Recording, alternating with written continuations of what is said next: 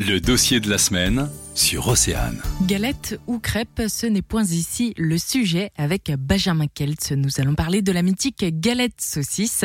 Le débat est donc clos, en tout cas dans le pays gallo, d'où est originaire l'anca préféré des supporters du Stade Rennais. C'est un mets traditionnel de Haute-Bretagne, donc euh, sur le territoire gallo. Les premiers cousins de la galette saucisse, en fait, ils remontent à la période d'abattage des cochons, lorsqu'on tuait les cochons et que les paysans vendaient de la viande et gardaient les abats.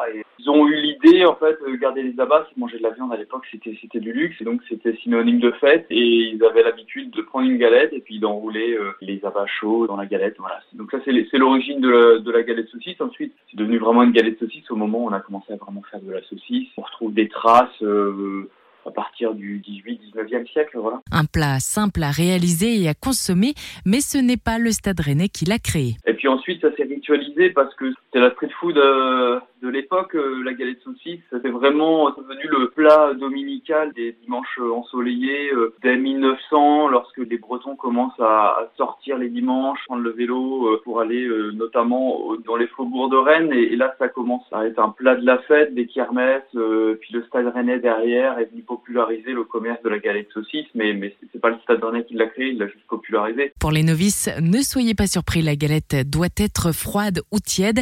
La galette saucisse, emblème totem représentatif de l'identité et de l'histoire locale, assurément pour Benjamin Keltz qui a même écrit un livre sur le sujet. C'est une galette avec de la saucisse. Ce sont deux ingrédients qui sont très liés au territoire. On un territoire où on produit énormément de cochons en Bretagne et puis, euh, la galette, bah, c'est c'est le pain quotidien des Bretons. Encore plus d'informations dans le livre de Benjamin Keltz, Galette saucisse, je t'aime, le manuel officieux, préfacé par l'Association de sauvegarde de la galette saucisse bretonne. Pour tout comprendre de l'actualité, le dossier de la semaine est à réécouter en podcast sur oceanfm.com.